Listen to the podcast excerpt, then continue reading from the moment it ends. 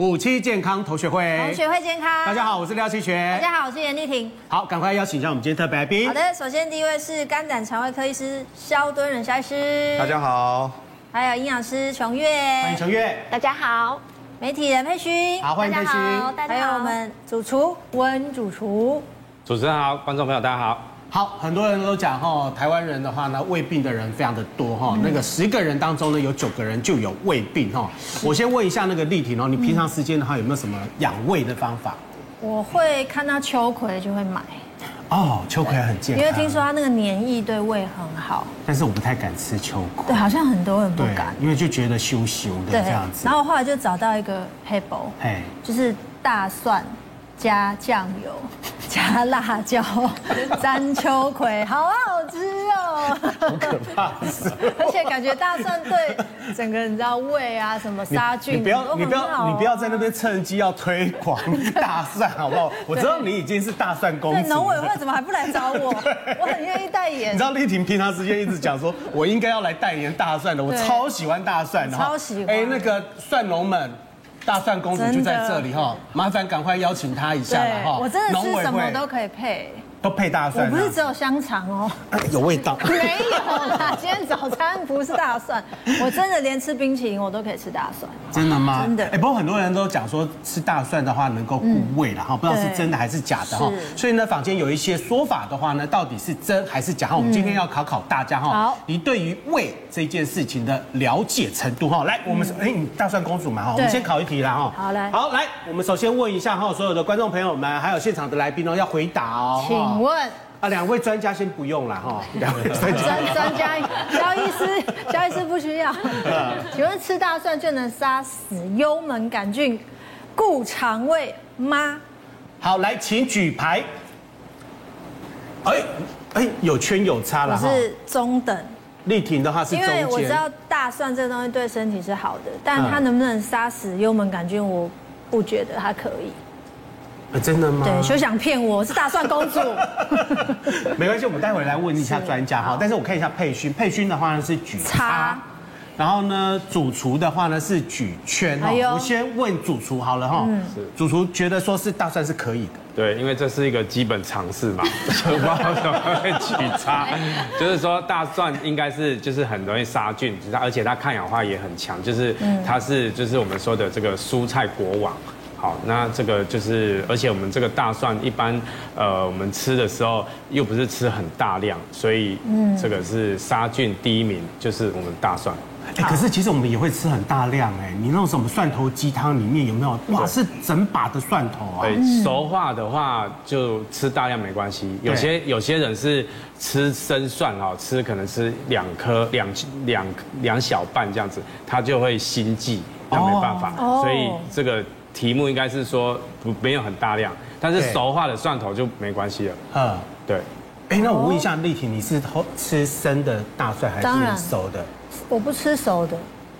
哦，所以就是那种吃香肠的时候，一边咬一口那种。记得我刚跟主持前几集我就有说，大蒜必须是处女啊，它不能被感染，它就必须是完璧之身，它才叫大蒜。所以炒过的也不算。我就不喜欢，就一定要生的。生的很好吃，那个太辛辣了一点吧？不会，但是你也吃两口就不会再吃了。什么两口？可以吃那一坨的。哇，一球一球很厉害，可以一餐我可以吃这样。来佩勋擦，佩勋为什么是擦呢？那丽婷可以跟我爸爸当好朋友。我爸对，赶快介绍你爸爸给他。我爸是大蒜国王，他真的无蒜不还呢。他从的蒜头酒啦，从小逼我们吃蒜头精啦，他只差没有把大蒜挂在身上当花圈，你知道吗？但是啊，虽然我觉得大蒜它是抗菌之王，嗯，但是我觉得一样是量的问题，因为它毕竟很刺激啊，尤其你吃多了会有那个。大蒜的味道，你知道吗？所以我夏天都不太敢搭我爸的车。那我觉得，如果吃过量，反而要考虑你肠胃道的问题，可能还没有杀死那些病菌，你的肠道就可能受不了了。对，有到那么严重吗？谢哥，你记得那个温主厨前两集，他不管答对那些菜肉啊鱼，他都对，对对？对对对，都很啊，现在很挺。今天我跟你讲，他滑铁卢了，他 还在笑。今天他猜错了吗？是，他猜错了吗？我们来请。萧医师告诉我来，萧医师，他错的有多离谱？肖医师，不用，想要杀死幽门杆菌真的没那么容易哦，因为这支菌它有特异功能，哦，它居然能够存活在胃酸里面。哇！啊，胃酸有多酸？胃酸就是盐酸。哦，真的？对。哦，我们在空腹的时候，pH 值在胃里面，pH 值是二，嗯，是非常强的酸。所以这支菌它能够存在盐酸里面。你一般的大蒜，你想杀死它？没有那么容易，所以杀不掉它。是因为针对我们平常确实幽门杆菌是一个我们胃癌的致癌物，有感染的人比没有感染的人哦，致癌风险是两倍，所以我们一定要杀它嘛。那目前杀菌呢，我们要怎么做？通常都要用一个非常强的抑制胃酸的药，而且早晚吃，把整个胃酸分泌降到很低，让它哦胃的环境好像变成中性的，那这只菌就会活得不好。好，在这活得不好的情况之下，用两种抗生素以上。下去一起去攻它，对，而且要使用大概七到十四天才能够杀得掉，而且是连续性的，要连续的，嗯，绝对不能中断哦，中断有时候细菌又又又活过来，真的，对，所以要杀这只菌没那么简单。那一般民众的话，他会知道自己有没有幽门杆菌吗？好，那那个检查的方法有几种哈，第一种就是我们在做胃镜的时候，我们进去有用切片的。对，切片取一点组织出来哈，那么做检查很快就会知道。嗯，那第二个方法更容易，没有侵入性，我们用吹气的。哦，现在用吹气就可以了。对对，我们用种，我们把那个呃 urea 哈碳素，那这个就是尿素哈，摆在用碳十三去 coating，哦，等于是还有点放射放射物质同位素了哈。那让病人先吹第一口气，然后喝下那一杯药水，过二十分钟再吹第二口气。假设它后来吹出来的二氧化碳里面碳十三的浓度上升，嗯，就表示这只细菌是存在的，嗯，哦，那个准确度高达百分之九十七，所以那个当下其实就可以马上辨别出来，就就可以判定出来，对，就可以判定出来，所以这个很准。那只要知道有的话，就一定要杀菌。啊，不然会危害人体的健康。对，刚刚特别提哦，就是这是幽门杆菌，你只要没有杀掉的话，以后胃癌的风险会比较比较大，而且容易造成胃溃疡哦。哦，这边有提到说幽门杆菌会造成溃疡，对，啊也会造成胃发炎，嗯，那所以我们一旦看到这只细菌是有的话，哈，一定要把它杀掉，否则这种溃疡会反复一直发生，嗯，哦，所以细菌这个，我们我们以前做了研究，台湾人有一半的人有这只细菌感染，真的，嗯，有一半，可是应该会不舒服吧？感受上是什么样的感受？感染的人哦，大概只有。其实我我们虽然说一半人感染，可是只有五分之一，也就是台湾人有十十 percent 的人有症状。对。哦，所以有我五分之四等于四十 percent，虽然有感染，可是他没有症状，他没有感觉，要做检查才知道。嗯，嘿，哦，所以你只要有，反正你有胃不舒服，你就应该要做一下胃镜去确定。嗯，那你假如说只是担心细菌，你究竟有没有感染？那很简单，就吹气试验就知道了。嗯，哦，因为没有症状做胃镜也不合理嘛。对，但是但是这个大蒜呢，我再还是呼应一下，大大蒜是真的是不错的东西。对啊，我们还是必须要承认它是好东西，因为我们从小就知道吃香。肠就配大蒜嘛，对，这是有道理的。我想营养师在这边哈，哎，不敢造次哈，但但是我们还是提一下说，因为我们香肠里面有亚硝胺哈，亚硝酸变亚硝胺，这是一种致癌物，嗯，这个大蒜。可以抑制它的产生，是哦，所以吃香肠配大蒜是正确的。所以那香肠它不放大蒜，它很没有道德。对，所以我们鲜明的智慧，这是对的。来问一下，问一下琼月，问一下琼月，大蒜对，到底配香肠到底正不正确？这是什么问题啊？这个真的是什么问题？你不是要问这个？这还真的是正确，因为刚刚萧医师讲的这个部分呢，它其实就是有一个成分，就是我们会觉得，哎，好像也对，闻起来就会觉得很辣的味道，它就是西丙基的硫化物。那这个就是非常非常强的抗氧化剂，所以它可以帮助我们就是抑制不好的细胞发生，所以其实它真的是还蛮不错的。那刚至于说，哎，大蒜能不能固胃？其实我觉得要分两个阶段来看。如果平常啊，我们的胃是健康的，是正常的状态之下。其实每天呢、啊，大概补充大概四瓣，大概十公克左右的那种生大蒜，就是一一球把四个下来，哎，四小颗，四小颗哦，不是四大颗，对，好少哦。那这样是可以保养的，对。但是如果说，当我们就是已经胃发炎呐、啊，可能或是有一些溃疡啊，或者是腹泻啊，或者是不舒服，其实这时候就不要觉得说，哎，吃蒜头会过，因为这时候它反而会刺激我们的胃的一些黏膜，所以所以要分。平常保养是是吃是好的，但是那那个吃的话是吃生大蒜吗？还是说熟大蒜也 OK？平常保养的时候，我会建议大家可以吃一点生大蒜，因为毕竟它的抗氧化能力真的比较好，那所以皮肤也会变好，对不对？会。会跟你说，但是味道不好啊。跟你说，我妹有一天就忽然看着我的脸说：“我觉得。”你四十岁还可以长这样，就是因为你爱吃大蒜。他是说，因为他就是抗氧化很厉害啊。对啊，是不是有迹可循，对不对？对，真的，对不对？好啦，大蒜公主。对。这一集农委会要付钱。没错。好，那另外一个可以护胃啦，哈。好，那另外一个呢？喝苦茶油真的能够护胃吗？哎，这也是很多民众在问的问题啊。这个换你回答，换我回答。我。举应该可以吧？好，你举圈。我举圈。好，请问，你看主厨不要害怕，主厨每次都跟我意见一样哎。哎，佩勋跟我刚刚一样是中间。中间。对，我觉得一半对，一半正确。那我妈呢，刚好就是苦茶油的信奉者，她的至理名言就是一天一茶是苦茶油，医生远离我。你就知道有多，对，你就知道有多疯狂了。她每天啊，早餐从苦茶油面线开始，她料理也是用苦茶油，原因就是因为她觉得这个东方橄榄油它的沸点很高，然后在它的那个单元不单呃单元脂肪酸是很高的，然后所以它就可以降低坏胆固醇，它就一直这样子洗脑我们。然后呢，他不止吃苦茶油哦，他还擦在脸上当保养品。哇！他因为他觉得这个油非常好吸收。你爸妈很疯狂，一个狂嗑大蒜，一个把油 擦在脸上。对，就是他们，他们刚好就是这个苦茶油的信奉者。然后呢，但是我自己觉得啦，就是因为它毕竟是油脂，所以你摄取过多的时候，其实对身体也会负担。所以它其实一天已经不止一茶匙了，你知道吗？除除了一茶匙之外，它有好几茶匙这样子。所以我觉得其实对于他的身体是很，我觉得危害是很大。可能胃都还没有顾好，他其实身体就有其他的病症发生了。所以我觉得这个不能太偏激啦。嗯，好，来文主厨是，哎，这个坊间一般他们这个比较蠢的，就是我是讲是蠢的，就是刚那个苦茶油哦，早这个早晚就是要睡觉前喝十五 CC 啊，就是一匙。好，这这这个他们是是真的有茶有效的，尤其是那个胃食道逆流的，因为那个苦茶油里面有茶多酚跟叶绿素，就是也是很高的这个抗氧化成分，就是比如说。那个中年以后的，他会就是胃食道逆流，喝这个是会有舒缓或是消除的。那个完完全消除，是只有喝苦茶油吗？还是其他的植物性纯的苦茶油跟橄榄油？因为它里面的哎茶多酚跟这个叶绿素含量相对高。啊，芝麻油、香油可不可以？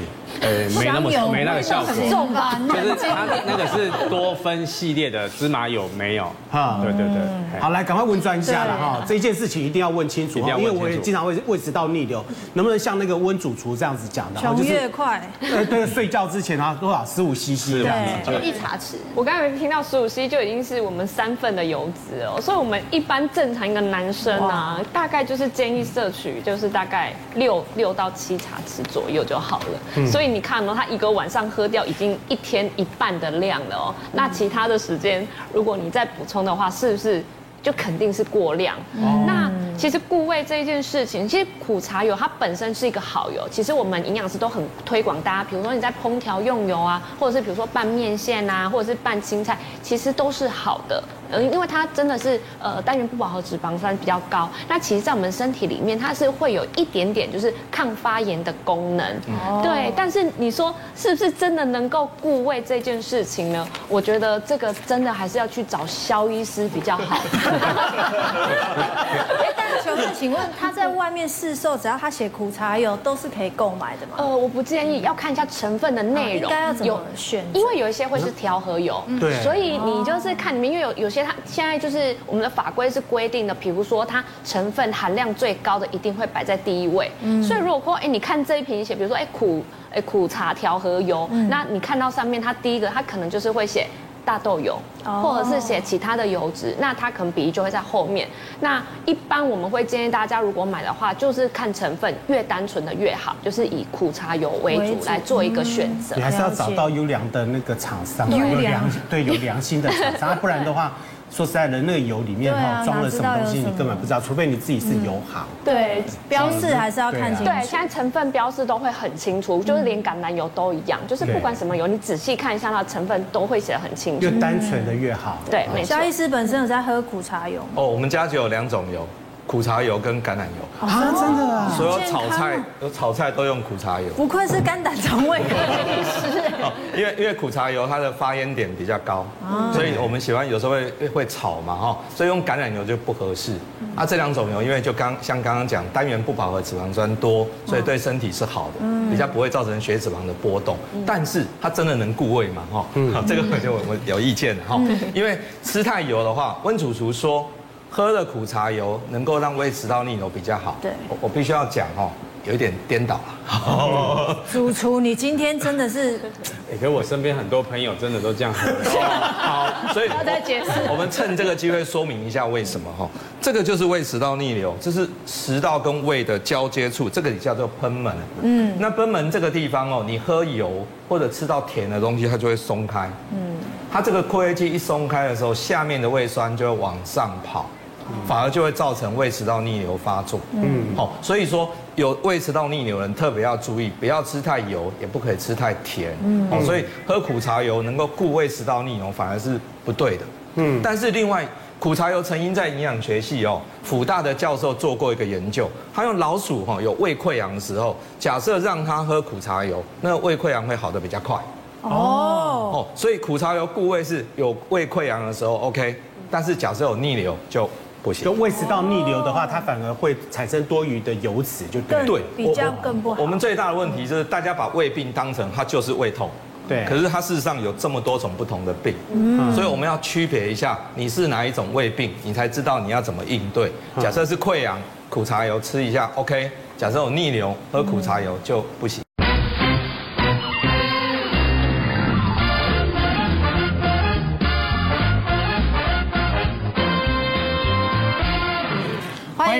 期健康同学会，好，刚刚我们上一个阶段呢，特别问了所有的这个来宾以及观众朋友们哈，有一些坊间上面呢养胃固胃的一些方法，嗯，对，但是最近有一个不幸的消息在我们演艺圈，就是我们。顾宝明大哥因为肠胃的问题，居然导致心脏衰竭，逝世了。好，来我们来看一下哈，他到底发生了什么事情哈？他因为那个肠胃道出血哈，然后住院四天，居然就走了，而且呢，他只有七十二岁而已哈，甚至呢来不及说遗言哈。那那个顾宝明呢是在三月十九号的时候呢住应该住院了，对。那但是因为呃。心肺衰竭病死，我就觉得很奇怪啊。这个比较让人惊讶，因为胃肠胃出血一般的。观念是觉得找到出血点，然后去把它治疗，应该就是可以康复的。对，而且他为什么会？而且他四天前他其实就已经住院了。对。然后呢，住院以后检查说他的胃出血跟十二指肠溃疡。是。我们听到这个，我们觉得说，哎，这应该是还好哈，就是经常也会发生。感觉可以医治的。应该是可以医治，会来得及。但是没有想到呢，哎，四天之后呢，突然之间呢就。离开了，是。肖医师，那到底发生什么事情？然后，到底是因为肠胃出血而走的，还是说因为肠胃出血导致了心肺衰竭而病逝的？好，诶，就像丽婷讲的，因为肠胃出血，我们只要找得到出血点哦，对，目前内视镜的技术进去把它出血点止血，嗯，绑起来就解决了，嗯，可是常常会找不到。假设你出血量很大，一片模糊的时候都是血，血迹斑斑，有时候找不到出血点。嗯，那出血量太大就来不及救。嗯，我曾经在守加护病房的时候，曾经那个病人就是因为他出血解解黑便，嗯，到急诊之后，后来送到加护病房。那来的时候血压就只有八九十，有点休克的状态，就是这边讲心心肺衰竭，对，因为他休克了。好，那那个晚上我总共帮这个年轻人输了两万 CC 的血。两万 CC，两万 CC，一个人正常是四五千，我记得。对，一个六十五公斤的，我们我们体内的血液的量大概你公斤数的十三分之一，所以我看那个年轻人大概六十五公斤，所以他的血液是五千 CC，五千，我把他换了四次血，只不过一直输血才勉强让他的血压维持住，撑到生命现象还不错，到第二天早上大概清晨三四点。急诊的外科医师说：“好，我现在可以开刀了。”才送进去开刀房开刀，结果结局为什么会出血那么厉害？嗯，他十二指肠溃疡，刚好伤到一条动脉，那条动脉血用喷的啊，血用喷的。那我们肠胃科想要进去止也没办法，最后还是开刀进去把那条血管绑起来，嗯，这个生命才救回来。所以他最后是被你救回来的。对，那个病人，因为我印象很深，输两万 CC 绝无仅有，一个晚上，对，所以血库的血全部被我用完了。然后另外一个，我还有一个学长哈，一个心脏科医师，他有一次他从来没有胃痛过，可是他有一次去上厕所的时候，我们忽然间在听到厕所砰，他就倒下去了。为什么会忽然间倒下去？他解大量的血便，忽然忽然间就倒下去，等于是大量血崩，有点像像顾广明先生这个样子，嗯，就忽然间倒下去，弄了半天他是胃溃疡大出血，哦，所以他没有痛哦，所以大量出血会不会心肺衰竭？会不会休克？会的，嗯，哦，会的，这个等于是我们血液里面的容积不够，整个就休克。但没有痛症，居然可以一上厕所就。这是怎么？他这种算是急性的胃出血。对，急性胃，他刚好是说他的那个溃疡的位置没有神经，他就没有没有痛的感觉。好，但他前期都不会有任何的症状吗？他就是突然之间爆开这样子。对，我这个我这个学长非常特别，他是完全没有症状，也没有解黑便，也没有解血便都没有，他就是上厕所忽然间那个血管破了。那还好，是因为我们隔壁全部都是肠胃科医师。后来呢，就是到楼下胃镜进去看，哦，他是胃出血，所以这个时候我们把他胃出血的地方把它烧掉，绑起来，嗯，就解决问题了。嗯，好，所以大量的出血会不会出人命？真的会，是会。哦，真的会。哦，所以这要非常的小心，只要胃有问题，特别是你有像这样的溃疡，这再深入下去，可能就会大出血。还有，你看这个，都是出血点了。这整个胃好像被枪打到，嗯，这个是吃止痛药造成的，对，真的，因为这是一个老人家啊，因为他关节痛，啊，到骨科去就吃了消炎止痛药，嗯，结果老人家本来胃壁就比较薄，胃的粘液层比较薄，就一吃，哇，破这么多洞，你看都是出血，出血，出血，哦，所以胃出血是很可怕的，嗯，医师那个是不是这呃，我我那个胃镜呃放进去以后呢，照进去以后就可以照到这一些吗？对，没错，这这些都是胃镜。直接照出来，对，直接照出来，直接可以照出来。所以其实定时的去查健检，然后照胃镜是很必要的，对。对，特别是说，你假设你常常会胃痛、上腹痛啊，我们常讲就是上腹痛，你有上腹痛的情形，不要随便只是买胃药吃，嗯，你一定要去找肠胃科医师做一下胃镜，确认说你到底是什么原因造成的胃痛，因为不同的胃痛，它处理方法会不一样。嗯嗯，那个胃痛其实。痛起来真的是要人命，真的，那个真的很恐怖。那个那个佩，我不知道佩勋有没有过这样的经验哈。其实我们出。经常出去出呃出外景，甚至传播界的人的话呢，经常都会有胃病这个问题，因为其实饮食都非常非常的不正常。对，尤其大家都会觉得出外景好像出去吃喝玩乐很好，其实没有，我们以前压力很大，而且我们去的地方大家可能想象不到，十几年前我们都是去那种三线四线的城市，那个医疗其实都不是很发达。那我自己呢，其实就在出外景的时候都会习惯性带胃药在身上。那其实台湾人真的很爱吃胃药，像我们电视广告就常常是。喝吃喝咖啡吃甜食，你又胃食道逆流。胃食道逆流。对，所以其实我们对于胃痛啊、胃药啊这样的知识，很多都是来自于广告。所以其实像我上次看过一个数据哦，健保局就有统计，就是我们台湾人吃胃药竟然会高达到高达二十亿颗哎，二十亿颗的概念就一个人一年会吃一百多颗，也就是你每三天会吃一次胃药哦。对，这么高。对，而且我自己其实吃胃药，我自己就发现。在那一阵子吃外哦出外景的时候很依赖胃药嘛，我自己就有上瘾的问题。我刚刚还问了医生说，哎，奇怪，吃胃散会上瘾吗？因为我那时候紧张，一觉得哎胃有点不舒服，我就赶快吃吃一下那个胃散。结果呢，回到台湾没有出外景了，其实生活是相对来说比较轻松的哦，我还觉得。怪怪，今天没有吃到胃散，再吃两条好了。心里心里会觉得有点比较凉快，比较舒服一点点。你是心里面的依赖性，还是说你真的如果吃完饭以后，像我的话也会有这种状况？尤其是最近这几年，就是吃完了以后的话呢，你很容易会打嗝。嗯，你就呃，可是你的打嗝是连续的，还是一两个？呃，不算是连续的，有一种有一种打嗝是会很难受的。但是呢，这个打嗝的话，你是会有一点点反胃的一种状态。哦，感觉胃酸有往上，对，胃酸有一点点往上的感觉。有时候是那种微肚肚的感觉。不过刚刚讲到，你像医生，你讲黑肚肚的话，很多人就是直接吃那个胃药啊。对啊。可是你像那个顾宝明跟那个李国修的话呢，他们就是怎样？一个呢是听说很会打嗝，对不对？对，像以前在剧场啊，顾宝明，顾宝明他非常会打嗝。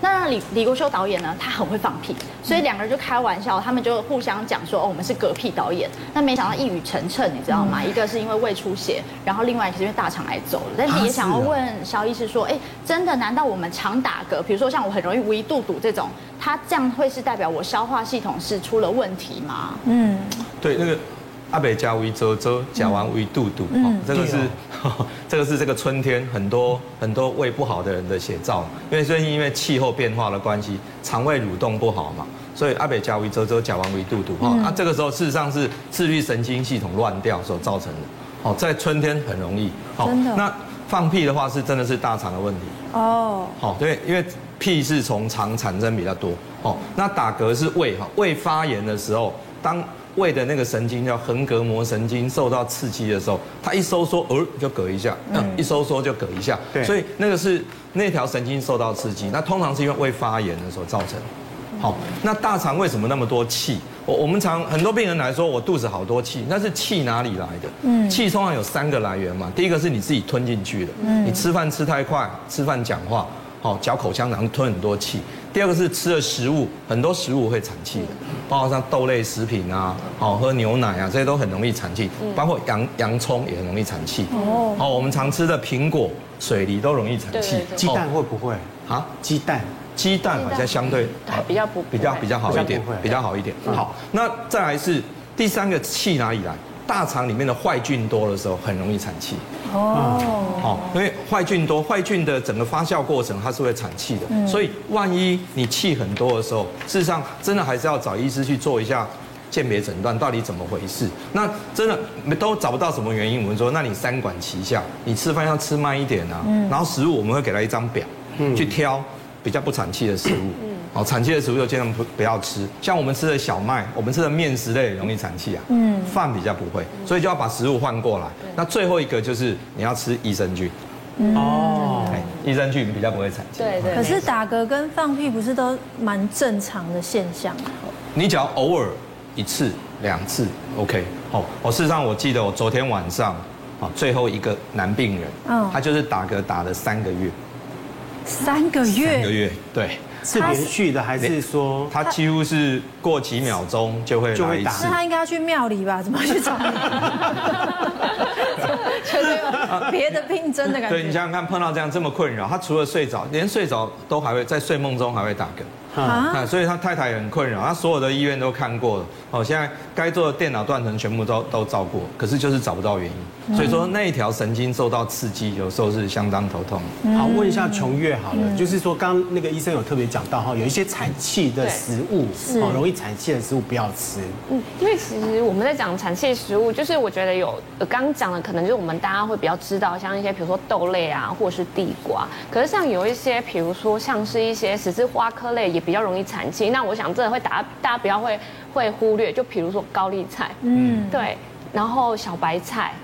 这种也是都属于比较比较产气的，会比较容易产气。青椒也是，青椒啊、洋葱啊，只要是那种十字花科类，我们可能会觉得是好的食物。那当然没错，它是好的。可是如果当当你就是你有产气的状态，就是可能也看过医师，那你都觉得都看过医师，怎么还是会这样？你真的要去留意一下，说你最近吃进来的饮食里面是不是有这一些所谓的有 f o r m a p s 的食物。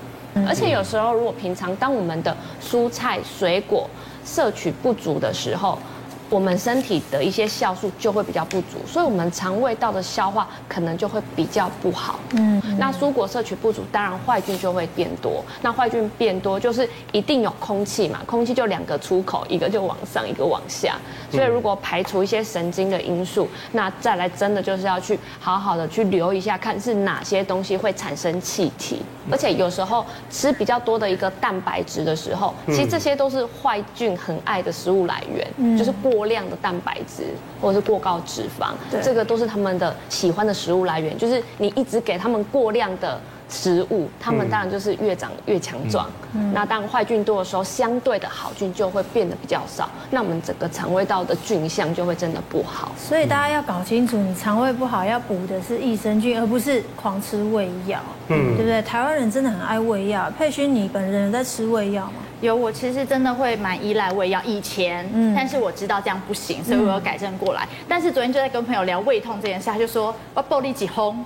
我告诉你一个方法，因为呢，他都吃这个观音白就扣丹。那我不知道观众家里有没有这个东西，因为我一听到，我以为他在跟我开玩笑，没想到他还真的今天带来给我看本人，你知道吗？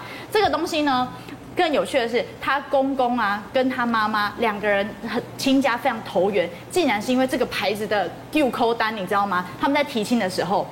公公一踏进他们家，看到神桌上面就摆着这样一罐的观音救苦丹，他就突然那个像电影画面，像空气瞬间凝结，确认过眼神，你是对的人，你知道，就发现两个人非常投缘这样子。然后他们公婆两个人都是这个观音牌救苦丹的信奉者。然后呢，他们只要肚子不舒服就会吃一瓢。然后他小朋友现在大概十岁，也肚子不舒服也有在吃。可是问题是我上网一查哦，这个东西二零一五年就下架了。你知道为什么下架吗？因为它里面重金属含量超标，里面有铁跟砷。那那个砷其实等一下医师可以解答，其实长期吃其实会让身体造成影响的。然后我就说这二零一五年就再也买不到的。你现在怎么还有，而且还在吃？啊、他说：“瓦记贵给买，哎，当家因为一打伤啊打伤，我就喝假。今天还我要不要吃一口？所以说，你看我朋友他其实是蛮年轻的，四十几岁。他如果家里都有一个这样子的秘方，到底还有多少人家里的长辈，也许他有这样子的一个胃药？它是粉状的，就像胃散一样。而且听救苦丹这三个字。”我就唔敢吃，就 是很可怕。不过不过，你知道这个，哎，它还卖卖的不便宜。这种重金属过高吃多，你会伤脑。萧医师，这种东西如果过量，对啊，是对脑会有影响的吧？对，刚刚提到那个砷哦，砷就很可怕嘛哈。古代的砒霜好像含有砷嘛，嗯，然后再来是台湾很有名的哈，我们在南部的。呃，在雪甲南部那边乌脚病哈，也是砷，哦，所以这种砷其实上吃多，重金属吃多对身体是绝对没有好处的。胃药也不能。哎，不行，哎，假如提到这个的话，我们胃药很有名嘛哈，我们胃药最多含有铝，含有镁。嗯。哦，含有铝的吃多了对脑子不太好。哦，真的哦。可是为什么我们去大医院那个拿药，他就硬要是里面放一个胃药给你？可是胃药好多种。不一定是含有铝、含有镁的。现在目前比较先进的胃药，很多都是只是抑制胃酸而已。哦，所以不一定是。对，因为胃药很多种，一样。我们刚刚把胃病当成就是一种病，嗯，他把胃药也当成说就是只有一种药，其实它有非常多的不同种类。啊，当然每不同种类有对应不同的病症。对。啊，当然每一种药还有它不同的副作用嘛。对。所以，我还是强调一个概念是，不要。看到胃不舒服就吃同一种胃药，嗯，不胃不舒服先找肠胃科医师先诊断你到底是哪一种病，然后再对那个症来下药。不就是那个成药不能乱吃，然后不能随便这样子吃成药，然后也不能吃成不要吃成 习惯。所以刚刚那个肖医师你有特别讲到，就是说那个胃药有一些含有铝的，对不对？含有铝的话吃久了以后，它会有失智的风险啊。对。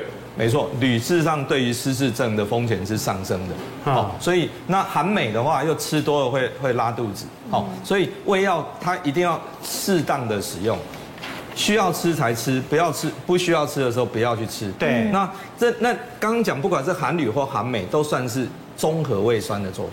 嗯，好，那另外你假如想要抑制胃酸，我们有讲到 H2 blocker 啊，另外一个叫 PPI。这一类的胃药吃下去，就把胃酸让它不要分泌了，它不要分泌啊，不要分泌的话，没有胃酸就没有溃疡嘛。对，好，所以酸降下来的时候，有时候对溃疡的愈合效果就会很好。哦，嗯，啊，综合的话效果就差一点点。还是要请医师开处方前，对，不要乱去买成药，尤其是一些上面说会救你命的。哎，可是你知道这个成药上面也有卫生署的许可字号，哎，还不是。随便的成药，这个是它已经下架很久，它下架二零一五年就过啊。但是它这个保存期限到二零一九，好可怕。就是它也其实，如果以现在来看的话，它也不适合吃了，因为它已经过期。请你朋友看这一集好吗？拜托。可是呢，我们市面上讲那么多成药，这些总是会有食品是帮我们固胃的吧？嗯，对不对？温主厨今天要来教我们有一道。什么美食可以帮我们顾好你的胃呢？呃，我们今天要跟大家分享的是秋味噌秋葵鸡丁。味噌秋葵鸡丁是是是，好，那我们知道这个秋葵它上面的那个黏液哈，嗯，就可以做这个保护我们的肠胃道。好，所以这个一般这个也是观众朋友的尝试哈。那里面呢，我们今天是用这个味噌。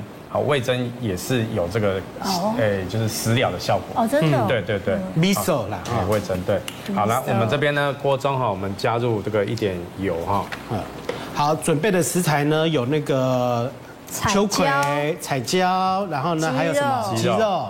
还有味增，还有姜片、糖、糖，啊，还有一点酒这样，还有一点点酒。是，好，我们锅中加入油哈，我们来把这个姜片先爆香一下。那这个鸡肉的部分呢，我们稍微用呃锅子稍微煎到两面金黄色。好，两面金黄色，等下让我们在烧的时候会比较快速这样子。那秋葵的部分哈，我们把这个头把它呃去掉，去掉，然后稍微穿烫，不然那个烧的时间会比较久。好，把它稍微去那个消掉这样子。好，其实秋葵是不是？哎，秋葵生了可以吃吗？呃，不建议，要烫不行，要烫过哦，要先烫过，断生啊。对，所以如果头没有时间处理，也是可以直接煮吗？呃，如果头没有处理，会把它切掉，因为它那个上面很多这种呃纤纤维的那个毛，对，所以这个头这边比较纤维比较粗，而且它那个头的地方好像都会经常会氧化掉，对，黑黑的，对，黑黑的哈，所以把它呃先把它处理掉哈。我印象那个琼月啦哈，呃，一般是不是？我们只要看到那个熊熊的哈，有黏液的话，会比较顾味。比如说啊，山药啊，嗯，啊，秋葵啊，啊，还有那个纳豆啊，哈，纳豆也是会痰稀的那种啊。对，通常因为有这一种形态的食物，它们就是有可能有一些黏液蛋白，或者有一些果胶质。那这些呢，都会比较容易帮助我们修复我们的肠胃道的一个可能纤维受损的黏膜。就是刚讲的这些之外，还有像一些，比如说像一些黑木耳啊。或者是白木耳，呃，这或者是这种皇宫菜、桂鸟，对，就是桂鸟，对，就是皇宫菜是也是有点羞羞，对，红菜吗？哦，它叫皇桂鸟，是绿健康菜，绿绿的，然后弯弯的，对，就是一样都是会有那种黏液的那种，对，那它真的都是有点黏液蛋白。那另外一个功能可能就是像一些高丽菜啊，紫色高丽菜。那它里面就有维生素 U，可以修复黏膜，所以不同的食材有不同的修复功能，所以你可以就是一起搭配来使用，这样会比较好。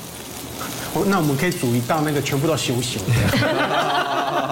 我也想问一下营养师，因为我有听过一个说法，就是说如果你喜欢吃甜食，然后代表你的肠胃功能可能不好，因为你的肠胃的坏菌其实是喜欢吃甜的。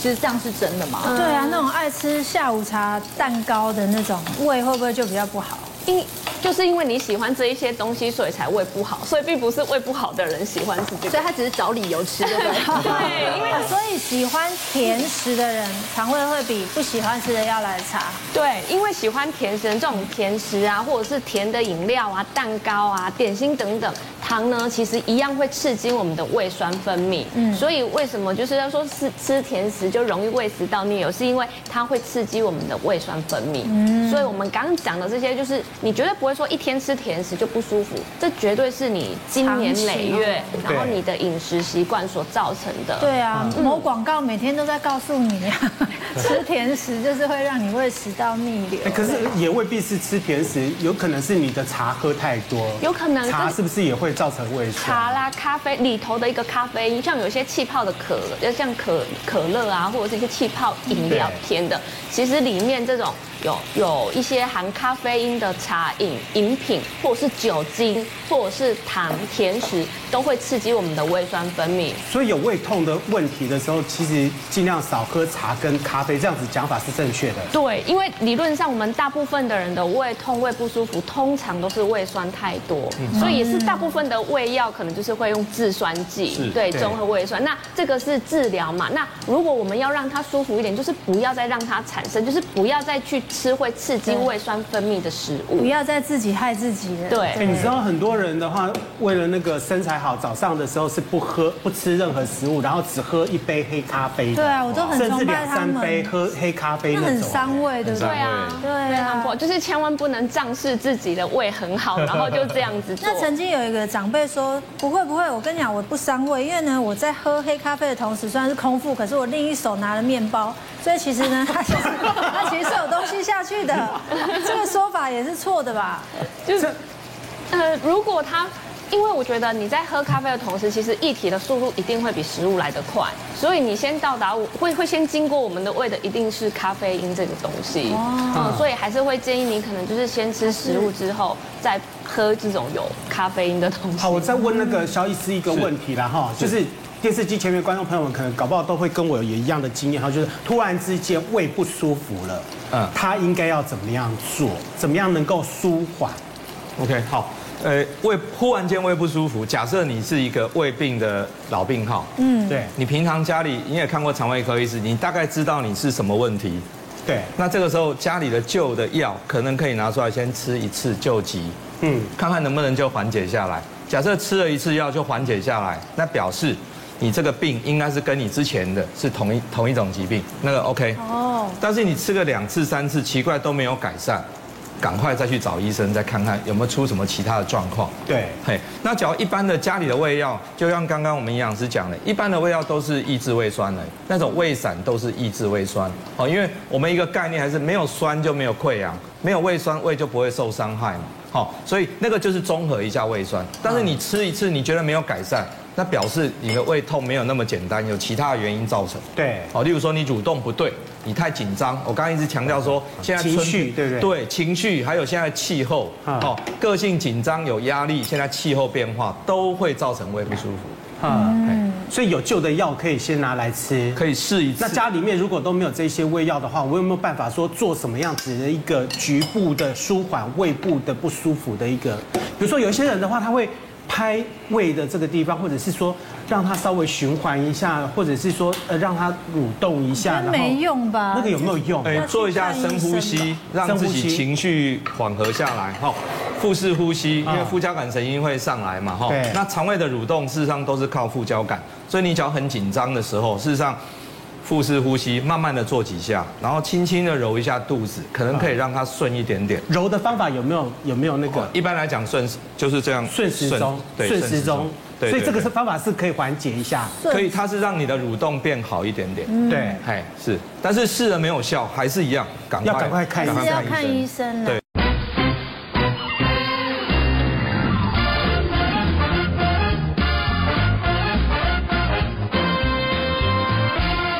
们聊天的过程，温主厨他就煮好了，已经煮好了。我们刚才加了那个味噌、糖跟米酒一起下去烧一下。那这个一般我们然后最后再把这个秋葵、彩椒放下去拌炒均匀就可以。因为这里面这个味噌，味噌哈会跟所有食材吸附在一起。有些人对秋葵可能觉得它有一个特殊的味道，好不喜欢，那你用味噌就可以平衡一下。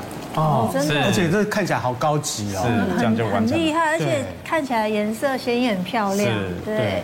所以多吃那个秋葵啦，哈，吃秋葵的话呢是有帮助的哈。但是这里面的话，营养素其实是非常的丰富的。对啊，因为刚刚我们讲秋葵，它其实有黏液蛋白，而且它也是蛮多的膳食纤维。那其实我们的彩椒啊，它里面也是有维生素 C。那这个维生素 C 呢，它也是会帮助我们修复我们的黏膜。那这个味增呢，它虽然是一个调味品的概念，可是呢，它是发酵的食物，所以它里头还是有我们所谓的一个益生菌的哦。所以其实会建议大家，就是说，如果真的胃不舒服，服的话，就是用一点点，就是小巧思，然后把这一些护胃护肠的食物放在一起，嗯、那其实把它当做平常的饮食来吃，那可能我们的肠胃的不舒服就会慢慢的不见。嗯，所以其实呃，像我都会让我孩子吃益生菌，是很正确的选择吧，萧医师。我要提一下，益生菌的主要作用点是在大肠。哦。对，哦，所以其实像你少吃益生菌是说排便不好。或者腹泻哈，常常拉肚子、常常便秘的人吃益生菌对这个是有帮助。但是胃要怎么？胃的保护哦，我们要讲哈，我我强调一个矛跟盾的问题。因为我们刚刚节目一开始一直讲说，胃酸是很强的，是盐酸，pH 值是二。那这么强的胃酸哦，我们的胃怎么受得了？对哦，原来我我们胃有特殊的保护机制。嗯，我们有一层很厚的黏液层。好，以前妈妈在处理猪肚的时候，是不是会用明矾去洗？还胃行，对不对？嗯，人的胃也就就就是有这一层黏液层，所以让我们不会胃壁被胃酸侵犯到。所以怎么去把这个黏液层顾好，就是重点了。嗯，对，就是那一层黏液层。所以包括我们刚刚吃的秋葵啊，哦，这些黏黏滑滑的东西，都是意向上感觉是在帮助这一层。那我们例如说，我们去日本药妆店才会吃到所谓的呃高丽菜，还有高丽菜精。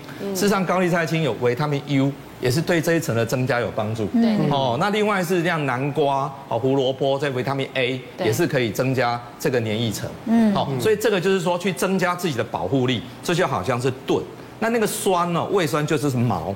哦，那毛要把你刺下去，那我盾只要厚一点，你就不会受伤嘛。好，那可是什么？有什么东西会伤害这个这个黏液层？止痛药。真的。止痛药吃下去的时候，这个黏液层就立刻变薄。变薄的时候就会万箭穿心，就会像这样子受这么多伤。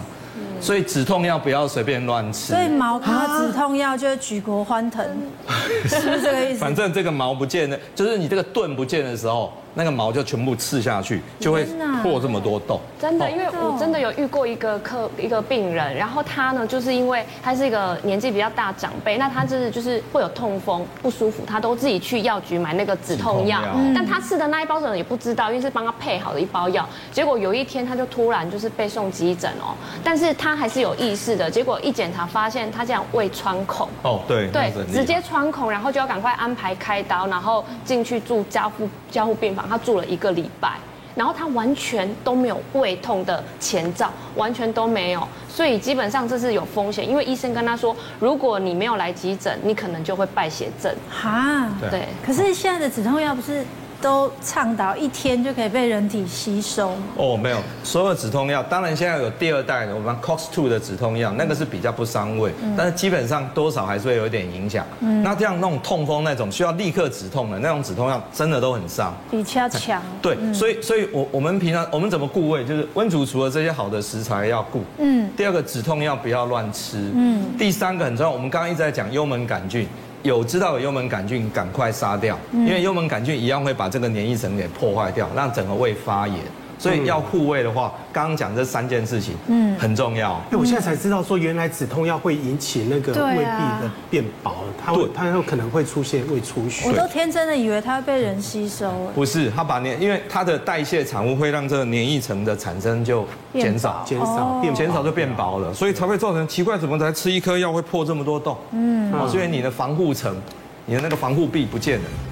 防护罩不见就惨了。对，那个。所以平常时间，你如果胃没有什么出现问题，突然之间胃如果出现问题的时候，你可能要好好的观察一下，到底是什么样的原因造成的。还是要定期的去照胃镜，好好检查，然后多吃些健康的。对，健康的食物要多吃一点。